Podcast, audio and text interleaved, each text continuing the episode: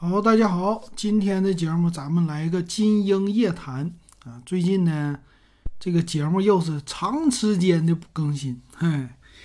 那金鹰夜谈，咱们聊点论坛的事儿啊。最近的话，老金上一些论坛，哎呀，好久没有发文章了，然后发了一些文章哈，让我有一些回忆。哎呀，好久没有上这样的论坛了，然后这种感觉呢，其实。回想一下吧，就当年上论坛的感觉，我非常的开心。所以今天咱们这一期啊，就跟大家回忆一下当年上过的那些论坛，回找回一下那些的感觉哈。那不知道大家最近你们还上不上论坛呢？就是什么样的类似的这些论坛的东西也都行哈。那可能有朋友说了，我现在已经不上论坛了，但是呢，我还是喜欢。评论啊，可能你会刷今日头条啊，呃这类的就是时政类的，或者是头条类的应用，最近特别的多，所以我们获得信息呢，已经不单纯的就是论坛这个渠道了哈。但是还是很多人喜欢在上面留言沟通。那其实啊，这也是论坛现在慢慢逐渐消亡的这个一个原因吧啊，因为很多人他不上了。但是你要是往前推啊，推到二十年前，其实论坛那个时候特别特别的火，甚至呢就火了有十多年，而且呢很多大的网站、大的公司就是从论坛起家的嘛。那最早的时候，我记得啊，在九九年上网的时候，其实九八年甚至之前早一点，那个论坛就已经很火了。当年的论坛，我们管它叫 BBS 啊，BBS 就是叫网络留言板啊。这个最早的时候也是有互联网开始之后，大家发现我们登录了一个服务器，然后我想给别人吧留留个言啊，聊个天儿，这个怎么办比较好呢？啊，他们就开发出来了一个公告板。这个公告板有一点像在我们企业里边。有一天有什么大事小情啊，在企业一进门的门口啊，都有一块板子啊，板子上面贴一些告示，或者你们家这个楼里边一进去，一般物业都帮你贴一个告示的这个板子啊，这个东西就是公告板。然后慢慢发展出来呢，由这个公告啊发展出来了，可以在下边就留言进行一些聊天，那它就变成了。我们现在熟悉的论坛了，那这个论坛我最早的时候，国内访问的啊比较有名的，那就是啊网易啊，网易最开始啊起家的时候，就是靠一个是论坛，还有一个就是邮箱啊幺六三的邮箱。那当年在九九年、两千年，我记得应该是两千年的时候，网易的呃邮箱和论坛都特别的火。你进到论坛里以后。这个论坛里边的栏目也特别的多，而且人气特别的活跃，很多人喜欢在论坛里边，呃，讨论一些话题呀，写一些文章啊，甚至呢，就是有人在里边发广告啊，就靠着这个论坛交易一些二手的物品。呃，老金那阵儿的时候呢，做一个个人的网站啊，我就记忆很犹新呐。两千年的时候，我就天天没事儿，就是在论坛上去发一些广告。啊，这个广告就宣传我自己做的那个网站，个人网站。那个网站里边呢，会提供一些资源，比如说什么歌曲呀，然后杂志啊，或者是一些啊文章啊。我会把这个宣传的广告发在论坛里边，然后你通过论坛点击，哎，进到我个人的网站里边，帮我增加一些点击量啊。那个时候和现在其实啊。一模一样。现在你说发今日头条也好，你发视频也好，啊，这个专栏呢写的文章，包括公众号，很多人追求的就是点击量。但是你二十多年前你在论坛发的帖子，追求的还是点击量。这个点击量当然了很重要，它是一个互联网的一个基石，一个根基，就是吸引眼球。你标题党也好，啊，你什么？啊，这个那个也好，其实你无非就是为了点击量啊，用流量去换钱。那个时候其实也是这样的，哪里在互联网哪里有流量，哪里有热点，哪里就会有金钱，啊，给你带来正向的收益。所以当年的论坛呢，就玩着玩着，就有的时候就可能变质了啊。但是很多都是用论坛来引流。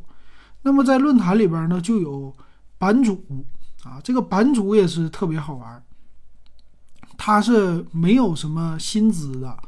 然后免费的帮大家来管理这一个论坛，那有的时候论坛呢，比如说啊，你谈天儿，一般以前啊都叫什么谈天说地，你像咱们数码类的节目，应该就是数码爱好者可能就会这么写，或者有再细分的论坛，就电脑啊、手机呀，哎这个那个的，或者家电呢，那么这样的论坛里呢，他都会有一些管理员，这个管理员呢就管他叫版主啊。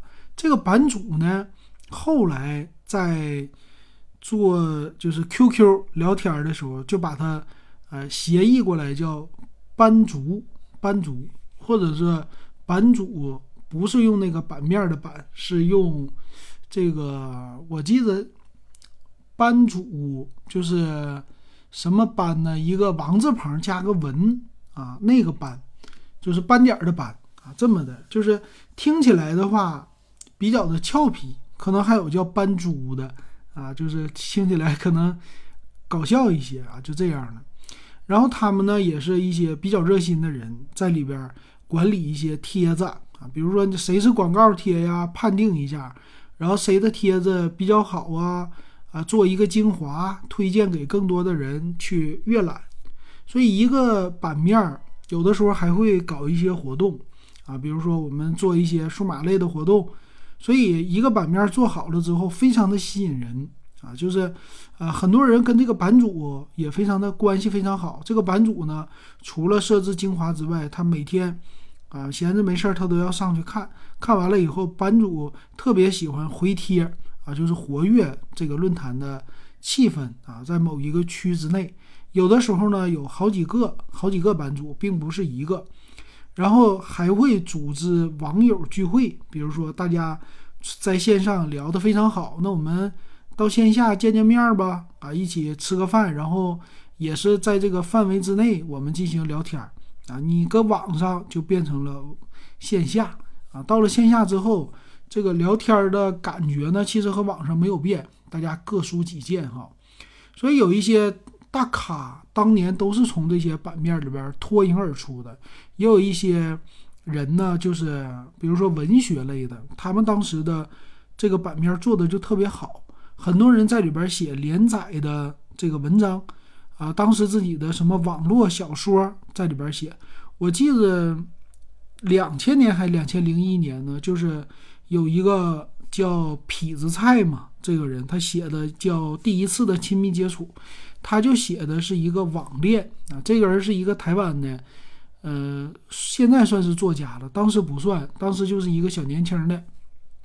然后在网上，你是不是真的事儿咱也不知道，但是写的这个文章呢就特别的好啊。就后来呢，由于他这个播放量不叫播放量，点击量特别的大，他就。被出版了这个小说，应该当时是在台湾地区出版的。后来呢，在大陆啊也出版了，叫《第一次的亲密接触》。这个你要是像老金这个岁数，完事儿，你当时你也上网，你看帖子啊，你可能就看过这本书。当时好像我们没有人去买什么正版，网上 TXT 的那些文件有的是，或者是网页，你直接就搁网上就可以去看了。因为当时的带宽有限，大家对于什么图片啊这些，它都比较费流量，所以说以文字为主。所以那个时候还是挺纯粹的，大家就是纯文字类的聊天儿，有一点像像像现像咱们现在的那个群里啊，咱们群里边的群友就是纯文字的聊天，你发图片呢什么的还是没有那么特别的多哈。然后在论坛里边有一个词叫灌水，是吧？这个灌水的意思就是说一些没没用的口水口水的话啊，有的是为了积分，论坛里边的积分有的时候说很重要啊，以前那个论坛特别有意思，就是积分的话是等于你的等级。你在论坛里边，这只要是有人的地方，很多人就喜欢要升级。你打游戏也是要升级，那这个升级的干嘛呢？无非就是做一个我们管它叫等级的一个体系，会员的一个体系。这个会员通过呃发帖的量，或者说回帖的量，或者你的文章的精华。你慢慢升级的时候，他就自己有成就感，啊，这个就是为了给你成就感。当然呢，也是呃后期会做一些活动。我记得两千年的时候，跟那个网友一起聊天、见面讨论，他说我现在啊正在就是做一个论坛，啊，这个论坛呢，我当时啊就是有里边有点数，或者管它叫积分，那么会员呢就可以通过。比如说注册了，注册你就可以通过每日的签到或者这些积分，你拿它换钱或者换实物，这个东西就能当钱花。就当时两千年的时候，他提出来这个理念和现在的论坛呐，和现在的一些网站呐什么的，就非常的类似。所以你就可想而知啊，当时大家的那个想法都非常的好，很先进啊，就是其实也是一个指导、指导、指导现在的那些网站呢什么的。呃，来发展的，我感觉啊，所以我对他的那个说法是记忆犹新的，非常的深刻。这就商业模式啊。那么当时的论坛呢，有非常多啊。刚才说到了文学啊，刚才说到的那个第一次亲密接触里边，其实它是一个属于悲剧的一个故事。那个主人公呢，女主人公叫轻舞飞扬啊，大家都记得。然后在聊天室里边。他走的时候，我记得一句话，就是，呃，我轻轻的我走了，正如我轻轻的来，啊，挥挥衣袖，不带走一片云彩。当时我们的聊天室里边谁走了，其实出来的就是这句话啊。当时我也整的我记忆犹新啊，特别的好。那这句话谁说的？你肯定知道了是吧？应该是徐志摩是吧？那。我是后来才知道的，当时就觉得，哎呀，看这个凄美的爱情故事，这个感觉特别的好。就像最近我们群里边在聊天，不是《步入隐尘》这个片子嘛，最近特别的火，刷屏了。这种感觉啊，就是纯纯的那种两个人之间的爱情啊。本来他俩之间没有什么爱情，但是，呃，经历过他们俩一起生活过，突然发现，哎呦。早遇见他就好了，然后最后是一个悲剧收场。这个这种感觉就特别的像当年看的第一次亲密接触，其实很很多那种的文学都非常的类似。这样的话是更加的刻骨铭心啊！这这种爱就是，呃，怎么说呢？不能延续了。反正当时这种感觉，就多少小姑娘泪水啊就骗过去了，特别有意思。然后这种论坛呢，专业的会越来越多。后期发展的，比如说纯文学的论坛，啊，我们管它叫榕树下。啊，你现在看一些什么小说类的网站呢？最开始的鼻祖都是榕树下，它就是一个论坛的一个形式来做的啊。但是呢，人家是纯文学的，上边有很多的人可以在上边去写文章。当时这个论坛或者就变成了一种论坛加网站的形式，因为啊，无论是以前还是现在啊，其实，在互联网的领域是内容为王啊，然后当然内容当中是标题为王，标题上呢是流量为王啊，基本上就是一个标题出彩，能博得用户的流量啊，他喜欢点进去，然后以你的内容呢为粘性。啊我这个内容就别人特别的喜欢看，然后就连载了。你写的小说也好啊，干嘛也好，连载之后呢，很多人也愿意看啊。每天去逛逛论坛，所以那个时候呢，很多人的休闲就是一个逛论坛，尤其是一些男性啊，就像咱们现在你听节目一样，你是为了睡觉。那比如说你逛论坛的时候，你做什么呢？有的人是边吃饭边逛论坛。啊，边喝酒边逛论坛，或者是睡觉之前逛一逛论坛。但是呢，以前逛论坛是你必须有电脑啊，你这个设备要求它不是随时随地的，你要坐在电脑前，你得有闲暇的时间来逛这个论坛啊，就这样的感觉。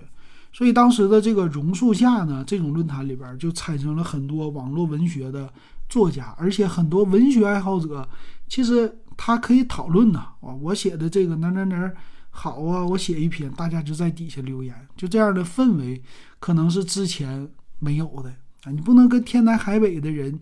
呃，这么就是亲密无间，或者是没有时空的间隔，你们能聊天的，在当时来说是非常不容易的。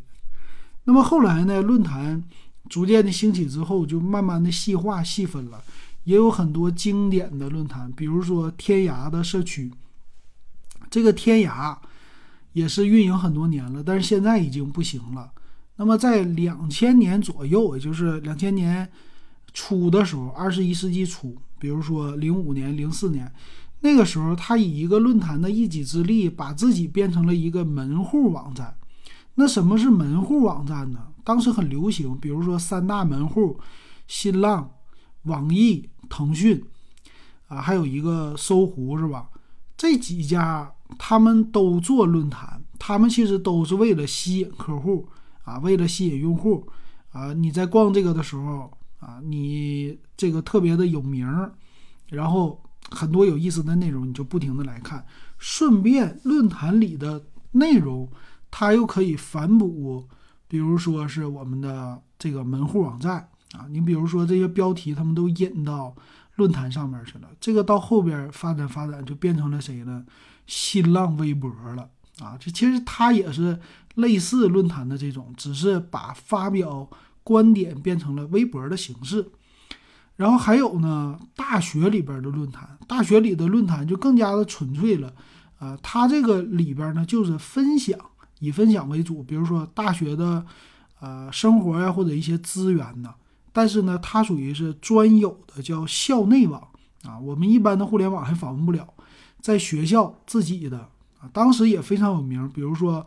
呃，清华呀、北大都有自己的，比如说水木清华这个论坛，很多人那就特别想进里边去看一看，就感觉他们说里边的讨论的氛围非常的自由啊，就是什么都能说。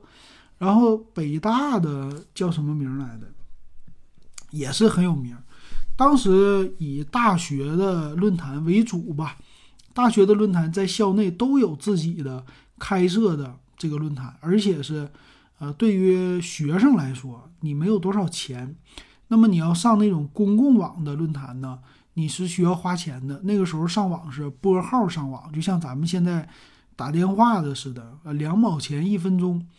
你这两毛钱一个点六块，在当时来说价格非常之贵。但是呢，你在校内网，也就是它是一个局域网，在我们学校范围内的同学都可以上。然后电脑呢有机房，那这个不受时间的限制，你可以随意的聊天。所以很多大学生呢都利用校内网进行聊天。然后有一些学生也特别有意思，从别的那个论坛、别的学生的论坛里边给他扒到我们这个转载吧，现在叫转载啊，转载到我们这个论坛里边啊，所以。在全国的大学生的论坛里边，有各种流行的，比如说文学呀，啊，比如说一些事件的讨论呢，其实都是特别的激烈的。所以你可以想象啊，在两千年初那个时代的大学生，其实他们的思维啊什么的，可能不比现在的差啊，他们可能更加的活跃。那他们现在岁数多大了呢？两千年上大学应该是比老金再大一些。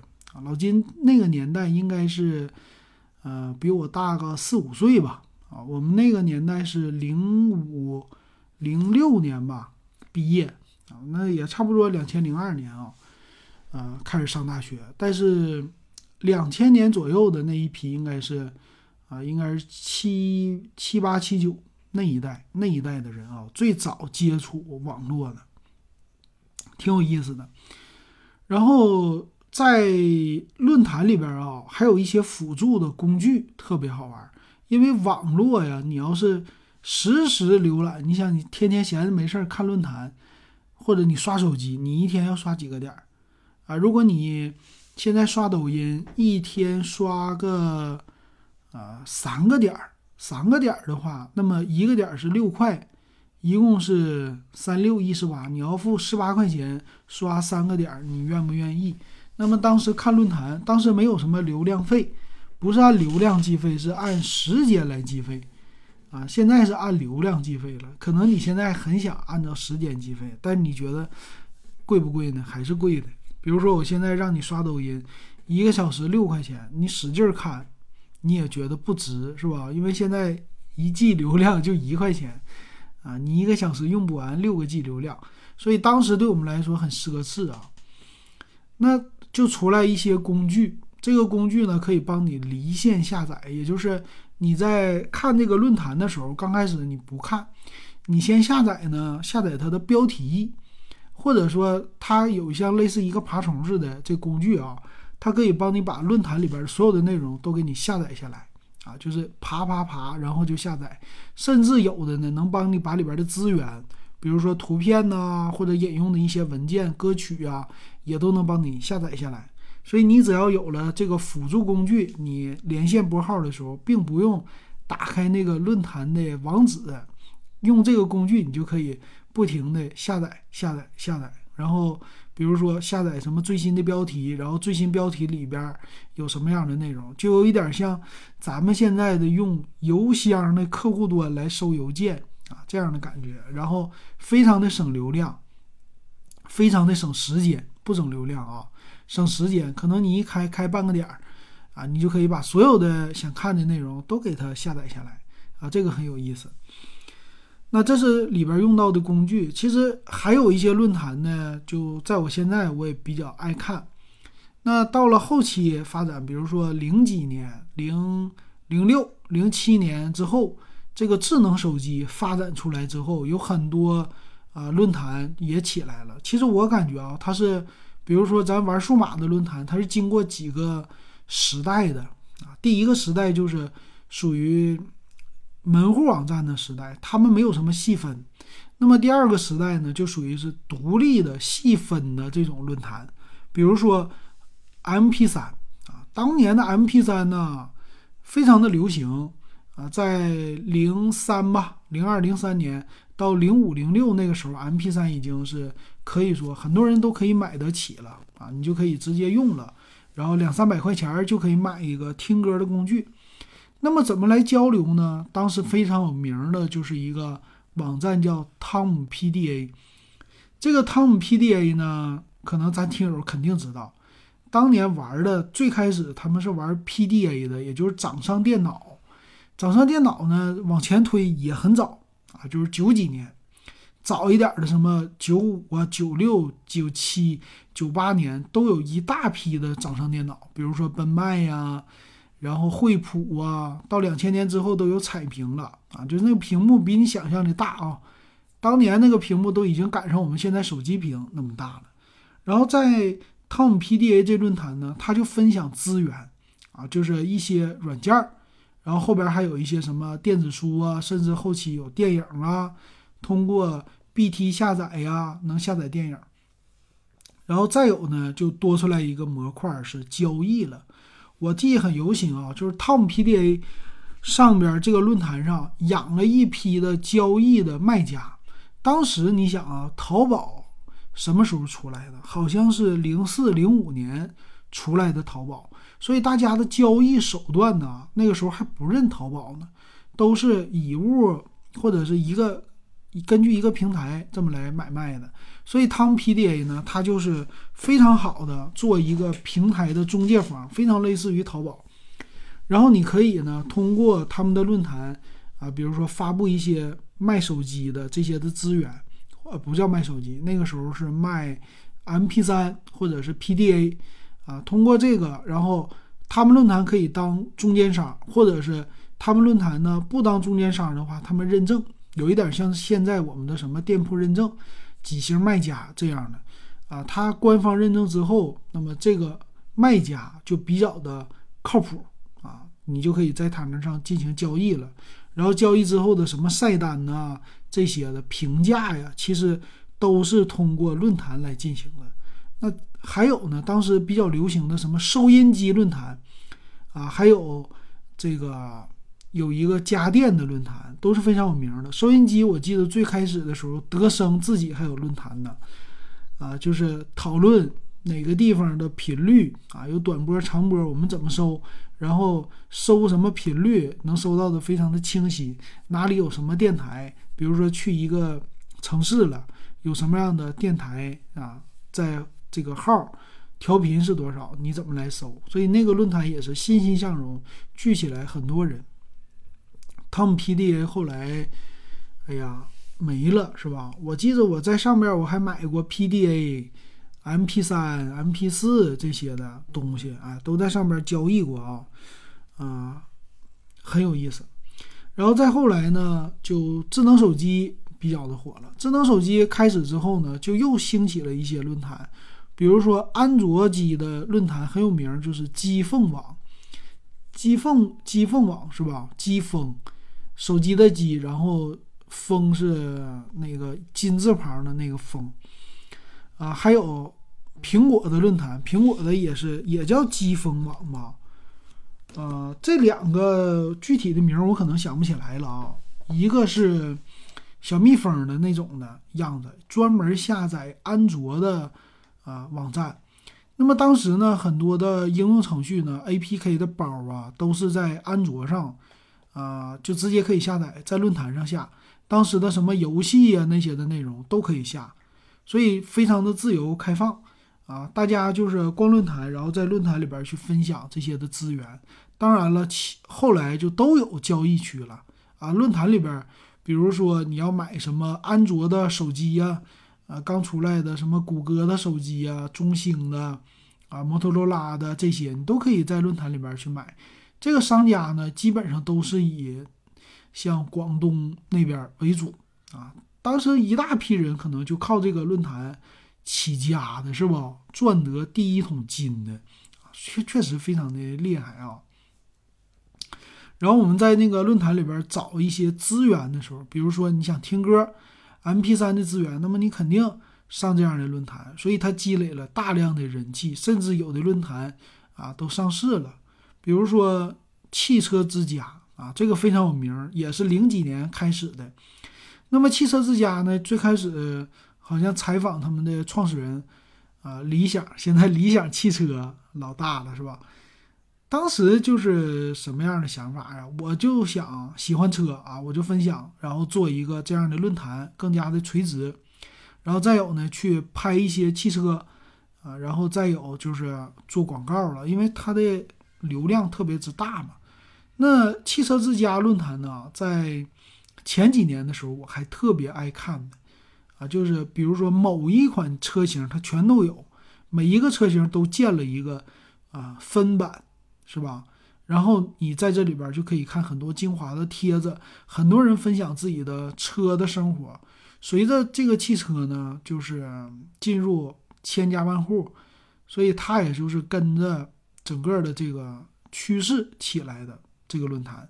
后来就演变成了什么，在里边查车型啊，啊，看车型相关的信息呀，然后商家呀什么的越来越大，然后这个论坛就做的越来越好。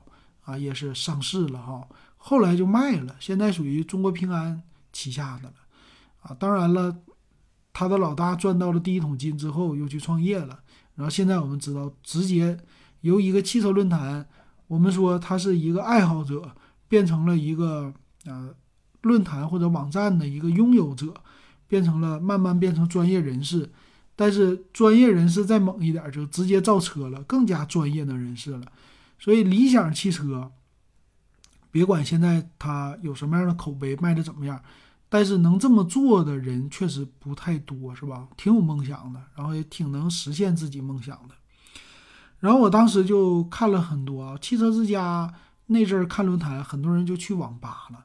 哎呀，这个在网吧里上论坛，我就记得都是，哎呀，抽很多人抽烟，但是有一些场景就是我喜欢。边吃方便面，喝瓶啤酒，晚上看看论坛。论坛里边很多人发的那个消息啊，或者看一些游记啊，这个是挺好的一个打发时间，或者是让你想象一下的这么一个过程。后来呢，我去汽车之家的时候看论坛特别有意思，看那个便宜车，这种车五菱之光、五菱宏光啊，之光的话，其实那个论坛里边很多人分享改装车，我和什么五菱之光的这个车的故事，很多论坛里边其实都有人发自己的跟自己车的故事。有的人是卖车了，依依不舍；有的人是刚买车；有的人是在，呃，跟车，比如说一年呐，或者几个月呀，发一些心得体会，发了很多。所以，有的时候逛这个论坛呢，就变成了一种生活，我的生活的分享啊，我的汽车的分享，甚至变成了这个汽车一个历史的日志。这个日志很有意思，什么意思呢？比如说。你像老金，我买个车，然后我把这个车什么啊，每次保养我都分享在论坛，啊，这个车我就很喜欢，然后哪个改装什么东西了，我就分享在论坛。最后这个车的交易呢，也在论坛上，啊，而且特别好交易，为啥呢？你的车况很真实，因为网友啊，总是在论坛里边看到你分享你的车，包括你的车的改装什么，一看。都已经看了好几年，你这车开五年，他就看了五年；开七年，他就看了七年。所以在交易的时候就特别的简单啊，他就你就跟他说啊，这个车我想卖多少钱，然后他一看你这车况就不用说了，是吧？你这车哪儿撞了，哪儿刮了，哪儿碰了，你都分享在论坛上，所以我们都知道了啊。就这样的话，就交易起来也特别的顺利。所以这种论坛逛起来就觉得特别的有意思。然后还有一点呢，就是汽车之家里边很多人他们旅游，旅游去去分享，分享这个游记啊，这个也特别有意思啊。就这个帖子特别特别的长，你就跟着帖子去看去吧。啊，这个帖子他游记，我记得有一个旅行全球的，你看了，哎呀，可能不是天天更新，但是隔三差五的这么更新，分享照片，而且照片量特别大。啊，分享的几十、几十张，甚至上百张。那阵儿没什么视频啊，你就看，但是看的人非常的过瘾啊。就这个论坛就有意思了啊，一看就一个点儿啊，半个点儿这种的。所以我记得好像天涯那个论坛也是这样的啊。当年它有一个功能，就是只看楼主啊，我们管它叫盖楼嘛。现在你在一些什么视频呢，或者头条底下评论都叫盖楼是吧？多少楼多少楼，甚至还有抽奖的。然后当时我就看天涯论坛，他们很多人的连载特别有意思，很多人天涯上发帖子，后来就变成整理一下，就出了一本书啊，就当出书了。呃，他就是每天或者说隔一段时间，就在自己的帖子之下再回复，接着写啊，这个写长帖。完事儿有一个功能，就是我不想看别人的回复，我就只看，就叫只看楼主啊，然后你能看非常的长，所以这种的呢也很有意思啊，就是一逛就很长时间。我们都感觉，呃，论坛里边也叫什么灌水呀、潜水，还有一个论坛现在也不火了，就是军事类的铁血军事，你看没看过？哎呀，铁血军事类的也是。他在网上特别特别的火，啊，后来呢，他们家也有什么连载的小说呀，你得充值去观看，也有自己的那个商城，这个商城呢，你可以在上面买东西，买一些用品，啊，论坛里边也会分享啊，哪类的好，哪类的好，然后也有商家，所以整个体系做的也很好。后来上没上市不知道，但逐渐的也是这个随着时代的过去吧，论坛也逐渐的消亡了。那问问大家，你还能记得什么样的论坛呢？你你的印象当中啊，还有哪些论坛？你可以留言啊，告诉老金。老金后来想的，现在在看的是什么了？在看的可能啊，比如说我喜欢看车，我看懂车帝。那么懂车帝呢，他就是。现在也有，他管它不叫论坛，它叫圈子，啊，但是他做的这个呢也不错，但我感觉没有当年的汽车之家那样的感觉了。然后你还看数码类的论坛吗？可能也不看了吧。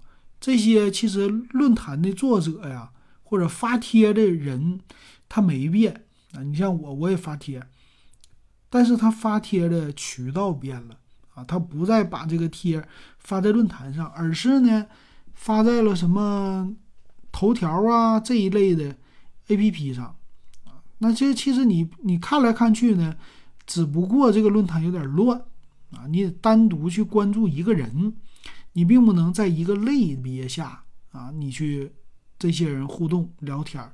所以我感觉呢，其实现在它是一个信息爆炸，比之前还爆炸。然后这个爆炸呢，让我们其实在筛筛很多的内容，你在找精品。虽然说你关注人啊，可能有的人是关注很多，那么你在筛这个过程当中，其实帮你在浪费时间的啊，你其实浪费了很多很多时间在筛有用的信息。那么当年虽然论坛里边也有大量的信息，但它更加的垂直。垂直的过程呢，让我们在筛这些信息的时候，可能会屏蔽很多或者我们不需要的信息，我们不看。比如说，你不会去逛什么潜水的论坛，或者你不会逛什么旅游的，你只会看数码的，爱看哪类看哪类。但是现在我们的这些 A P P 的推送啊，它就是混杂在一起的。当然了，也是根据我们的大数据生成的，你爱看哪类给你推。但经常重复啊什么的，可能这样的感觉不如逛论坛那么直接那么爽啊！当然，现在还有什么公众号啊、群呢？大家其实啊分散了啊，聊天的方式分散了，但是其实啊，呃，感觉是不变的，还是以前那样的感觉。甚至啊，群友啊、聚会呀、线下见面啊，这些和当年的论坛都是非常的类似的。那你还知道现在哪些论坛还活着吗？啊，还喜欢去上呢？这样的论坛有没有？也可以留言告诉老金。那么咱今天一起回忆啊，我估计听咱节目的很多，肯定有很多什么八零后啊、七零后，对于论坛的记忆都非常的深刻的啊。我也希望通过这个节目能帮你回忆起来。好，今天咱们就说到这儿。